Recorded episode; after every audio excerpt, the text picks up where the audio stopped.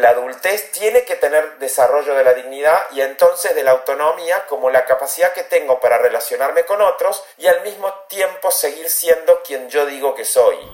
Martín Daulerio. Clic en el coco. La creatividad. Vista como la capacidad de crear valor a través de nuestra propia transformación.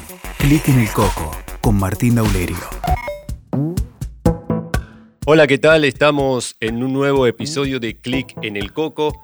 Hoy tengo el gusto de tener como entrevistado a Marco Leone, coach profesional, master coach por ICF, psicólogo y director de la escuela APC de Córdoba. ¿Cómo estás, Marco? Hola, Martín. Qué gusto escucharte y gracias por este espacio que podemos compartir.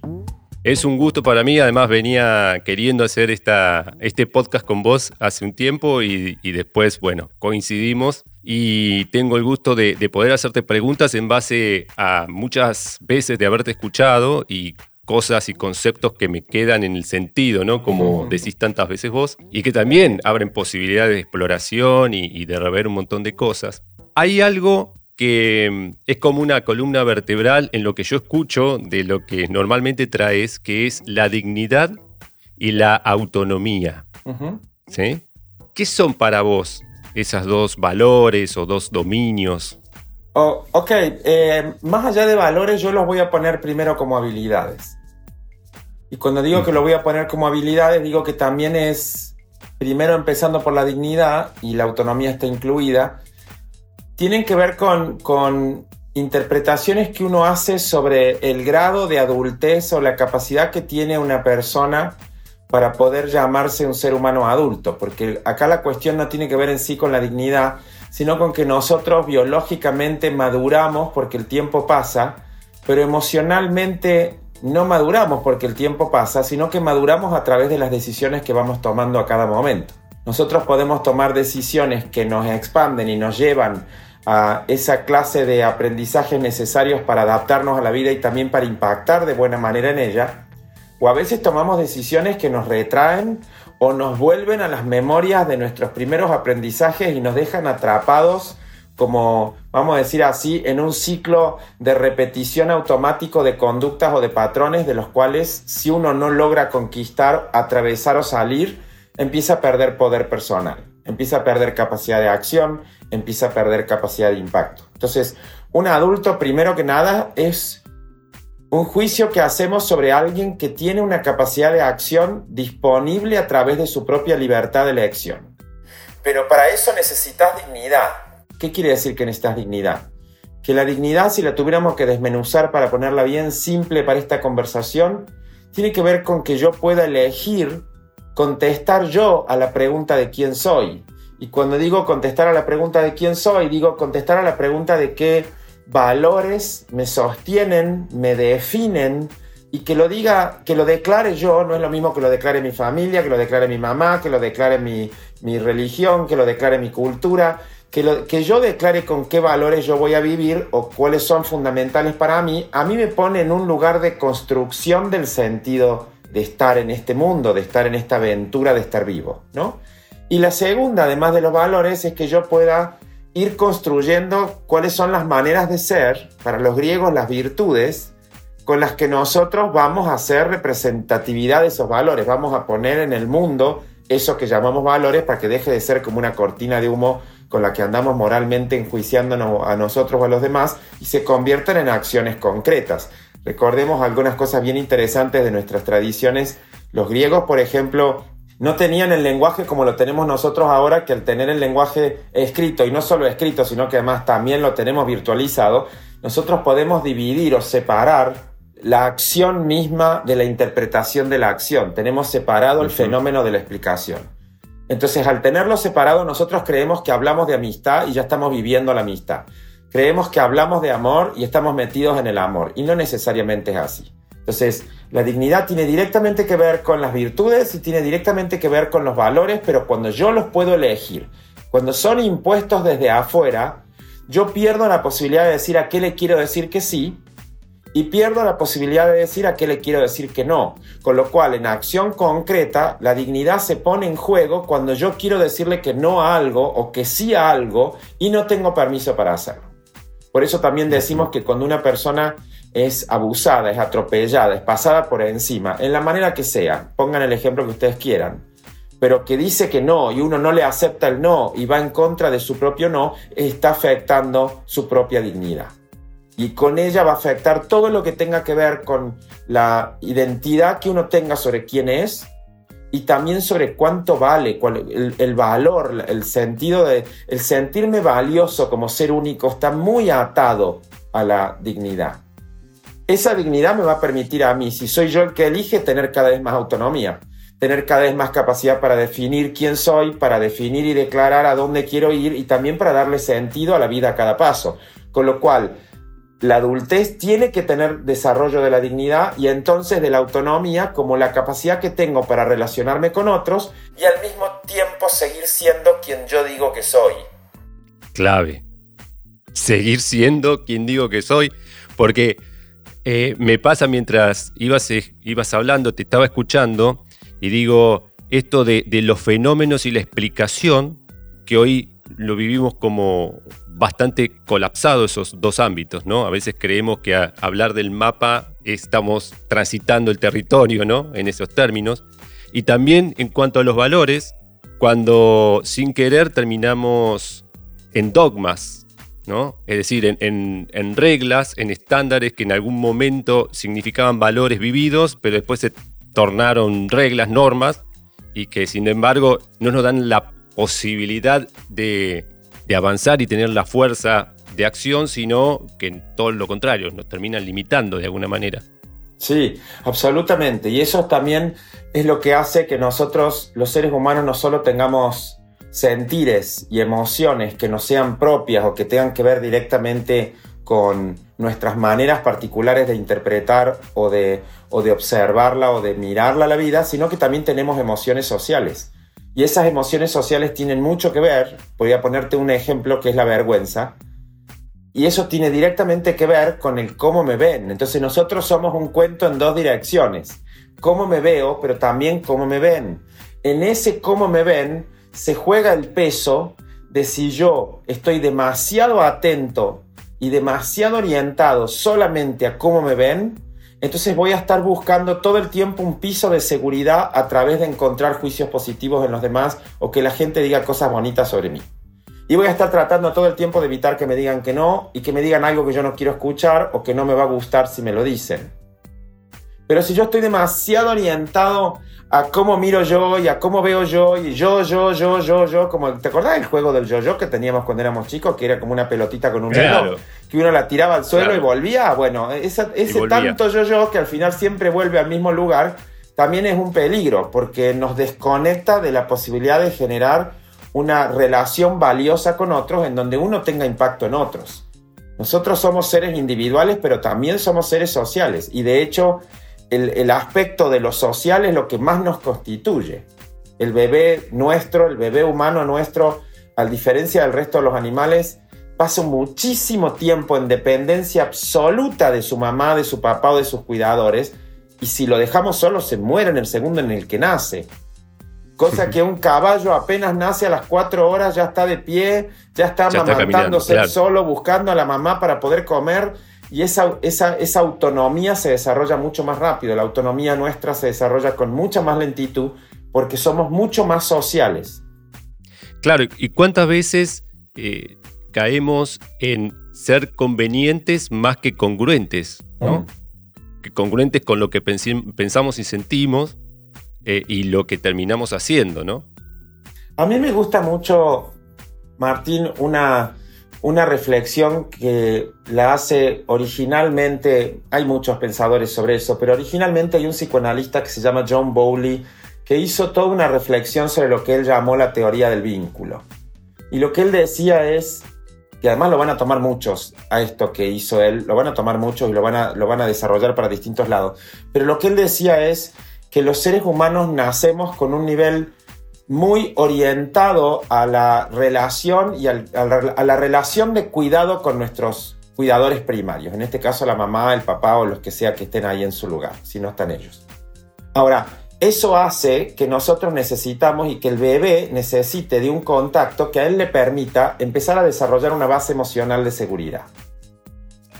Con lo cual lo que va a desarrollar es un vínculo que se va a llamar seguro cuando él siente que los padres o que los cuidadores, cuando él los busca, están ahí para él. Entonces esos nenes aprenden a jugar, miran, en la cocina está la mamá lavando los platos y después la dejan lavar los platos y siguen jugando y saben que si la mamá viene, juega un ratito y después se levanta y se va, no pasa nada, ya va a volver. Tienen un aspecto de saber que las separaciones de corto plazo que se van dando se van a resolver, entonces pueden ir a la escuela, a la guardería y, y sin hacer demasiado drama y juegan rápido con los nenes nuevos cuando se conocen y pueden volver a la casa y haber disfrutado de todo un momento afuera de la casa. Pero cuando esa base de seguridad en el vínculo no se da, lo que se da es lo que nosotros hoy entendemos como ansiedad. Y la ansiedad es un miedo generalizado que me quita el piso de seguridad necesario para que yo pueda correr riesgos y para que yo me anime a caminar mis propios pasos sintiendo que tengo como una red de donde sostenerme. Pensemos primero en el niño. Si el niño lo que siente es inseguridad, lo que va a desarrollar es una cantidad de emocionalidades que en algunos aspectos van a ser ambivalentes y a veces hasta contradictorias. Y eso luego, como el cuerpo y como nuestro cerebro es mucho, pero mucho más plástico y más abierto al aprendizaje en determinados momentos de la vida, y principalmente en la niñez y en las primeras épocas, después en la adolescencia de nuevo lo va a hacer, se va a volver a abrir para volver a reestructurar su aprendizaje.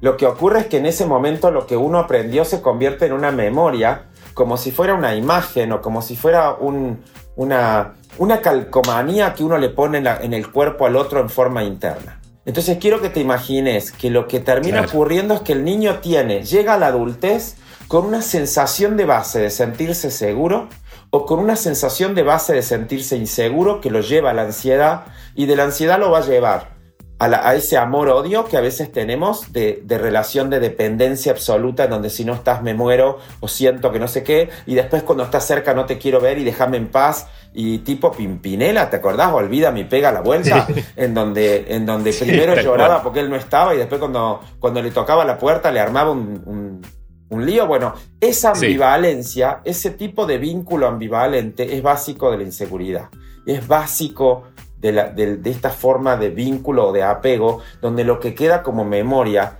es que la gente que me quiere no sé si me quiere tanto y no sé si se van a quedar para mí cuando yo los necesite. Entonces todas esas memorias después van a tener una manera de impactar en, en, la adultez y van a también hacer el trampolín para que si uno se pone a trabajar sobre ellas, uno conquiste más autonomía y uno a través de cambiar y de, ir elaborando todas esas memorias también puede desarrollar mucho más dignidad y más poder personal. ¿Cuánto de esto impacta para vos en el valor que le damos a lo propio? Bueno, va a depender de cuál, de, de qué de lo propio estemos hablando, porque hay mucha gente que va a tomar como lo propio los valores, las virtudes y, los, y las habilidades internas que vaya a generar en relación a otros. Yo puedo tomar como propio lo que yo he conquistado como confianza hacia la vida o como confianza hacia la gente. Pero también puedo tomar como propio el auto, si tengo auto, la moto, la casa, los viajes a no sé dónde y si tengo cuenta en pesos o en dólares. Y eso también lo puedo tomar como propio aunque en sí no definen en sí quién soy yo. Lo que definen es lo que tengo. ¿Por qué es importante mirar eh, en lo que me estás diciendo en relación a la pregunta de, de, qué estamos hablando cuando hablamos de lo propio? ¿Hablamos de lo propio que yo soy? ¿Hablamos de lo propio que yo hago? ¿O hablamos de lo propio que yo tengo? Las tres están conectadas, pero no son lo mismo. Porque una persona que está solamente orientada a ser a partir de lo que tiene, ya te muestra que lo que, que, lo que siente es una enorme inseguridad sobre quién es. Y entonces lo cubre a través del tener. Hoy nos pasa mucho con nuestros chicos. Los padres tienen que trabajar, no pueden estar presentes. Vienen de padres que ya no han estado demasiado presentes, a veces porque estaban enfermos o porque estaban emocionalmente en otro lado o, por lo que sea. Y estos chicos reemplazan la, relación con los padres o la relación con los cuidadores con las pantallas. Entonces uno dice, ¿qué le pasa a este chico que está todo el tiempo frente a una pantalla? No es solamente una cuestión cultural de la época en que hemos desarrollado la tecnología, es un reemplazo de la mirada. Ellos por las pantallas se sienten mirados, se sienten que hay otro mm. del otro lado que los valida, que juega con ellos, que los escucha, que los entiende. Entonces se convierte lo virtual en lo real. Y eso es muy peligroso lo que decís lo vivo tan de cerca porque, bueno, hace poco fui papá y, claro, y a veces está la televisión prendida y él busca la luz ¿no? de, de la pantalla, pero en sí a partir de lo que estás diciendo, quizás no sea la pantalla lo que atrae, sino la falta de atención por ahí que en ese momento yo le estoy dando, porque por ahí estoy ocupándome de alguna cosa, ¿no?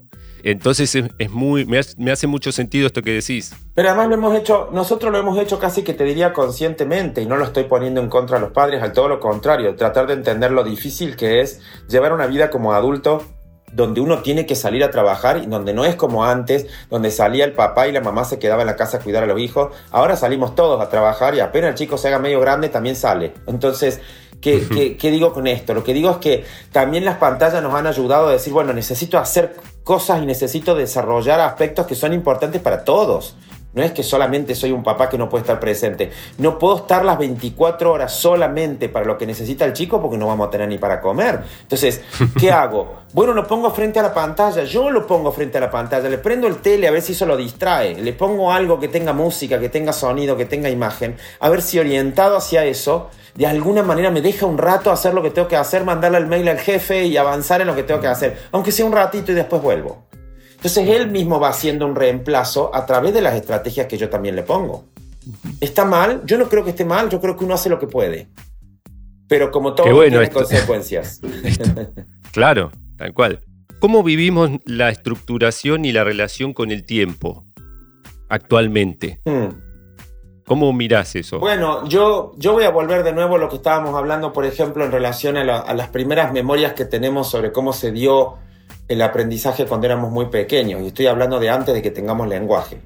Porque una persona que tiene una, una base de memoria o una memoria de base que tiene que ver con la ansiedad y con la inseguridad, la ansiedad te lleva a acelerarlo al tiempo y a querer llegar antes a cualquier lado en la pretensión de que así voy a poder evitar perder algo o voy a poder eh, atravesar o hacerme cargo de algo que hasta el momento era ciertamente amenazante pero al mismo tiempo me lleva todo el tiempo a estar evaluando qué es lo que puedo perder, qué es lo que puede salir mal, qué pasa si no llego, qué pasa que si no hago, qué, qué van a decir de mí, qué, qué voy a... Entonces uno se esfuerza para tratar de llegar a tiempo, pero al mismo tiempo cada vez se pone más autoexigente. En esa relación con el tiempo, si eso fuera lo que me estás preguntando, lo que uno hace es perder la presencia. Uno pierde la presencia cuando uno deja de estar presente a lo que le va pasando y se va manifestando sobre todo corporalmente en uno. Nosotros tenemos que poder tener atención para tener presencia. Y, no, uno de los aspectos que más o de las habilidades que más perdemos y más hemos perdido en los últimos 30 años es la atención. Y ahora con la pandemia se nota muchísimo eso. Porque, por ejemplo, tenemos que estar, estamos más atentos. Bueno, ahora ya vamos abriendo, pero cuando hemos estado totalmente encerrados, estábamos totalmente atentos a lo que hacía cada uno adentro de la casa, a lo que hacía yo, a lo que va pasando, porque ya no podemos ir a la escuela, porque ya no podemos ir a trabajar, porque ya nada. Nos, metemos todos en la, misma, en la misma casa y empezamos a estar como mucho más ansiosos a, a que la dinámica no solo cambió, sino que cambió el automatismo de todos los días. Yo ya sé lo que tengo agendado y hacia dónde tengo que correr. Ahora, si vos me cambias la agenda y yo me siento inseguro, eso me va a poner aún más ansioso. Claro. Entonces, ¿qué ocurre? Se genera como una escalada. Claro, es una escalada. Entonces, lo que hay que desarrollar primero es atención y la atención se desarrolla a través de la capacidad que nosotros tengamos para poder hacer contacto con el cuerpo y con lo que viene a través de nuestros sentidos internos y externos. Porque si canta un pájaro, yo lo puedo escuchar pero también yo tengo sensaciones adentro mío que no vienen como un canto de un pájaro desde adentro, porque adentro pajarito no tengo, los puedo imaginar, pero no los tengo. Entonces, tengo sentidos que van a, que van a captar desde afuera hacia mí y tengo sentidos o sentires que van a captar desde adentro lo que me va pasando, aunque yo no lo logre interpretar del todo. Parte importante de eso van a ser las memorias que también el cuerpo tiene, de todo lo que trae vivido, no solo él, también la familia, y ahí podríamos dedicarle unas horas más a esto. Pero con eso lo que te digo es, si yo no puedo poner atención, yo no me puedo concentrar. Entonces la atención es fundamental para que uno tenga una concentración puesta en algún punto en particular o una concentración abierta a lo que está pasando alrededor, por ejemplo. Entonces yo con, con el desarrollo de la atención voy a poder desarrollar entonces la concentración y con la concentración voy a desarrollar la intención hacia algún lado. Voy a decir, esto me, importa, esto me inquieta, esto me interesa, esto me gustaría explorarlo, esto tiene que ver conmigo, esto es algo que a mí me seduce de alguna manera. Y cuando uno declara esa intención a través de haber puesto atención, y ojo, porque atención significa sin tensión. Entonces el ansioso no tiene atención, porque vive en tensión. Entonces, ¿qué ocurre? La atención, desarrollarla, empezando por el cuerpo, me lleva a concentrarme. La concentración me va a llevar a tener una intención hacia algún lado. La intención me va a permitir decidir que además de que eso me interesa, lo quiero explorar y quiero hacer algo. Cuando entra el deseo de la acción, empieza la motivación y ahí nace el mundo emocional la emoción propiamente dicha como motivación, como motor para la acción. Entonces imagínate el lío en el que estamos. Es interesante mirar porque la relación con el tiempo empieza en la relación con el cuerpo, o sea, con el presente, pero no hay presente sin atención. Y digo, lo importante que a partir de, de la atención, la concentración, la intención, también resulta la persistencia y la determinación. Sí, pero todo eso tiene que venir a partir de que yo haya logrado motivación. Entonces, cuando yo logré la motivación, va a venir un camino hacia una acción que va a derivar luego en la necesidad de tomar un compromiso a largo plazo si fuera algo que quiero sostener en el tiempo. Entonces, ahí va a venir la determinación como algo fundamental y también el compromiso a a que esto no solamente sea una acción aislada, sino que vaya desarrollando en mí un patrón de conducta saludable, por ejemplo. Como puede ser hacer ejercicio, como puede ser hacer dieta, como puede ser encontrarme con mis amigos y no estar solo todo el día trabajando, como puede ser lo que lleve a tener una vida en mayor nivel de equilibrio y entonces más orientada hacia el bienestar. Escuchaste Clic en el Coco con Martín Daulerio.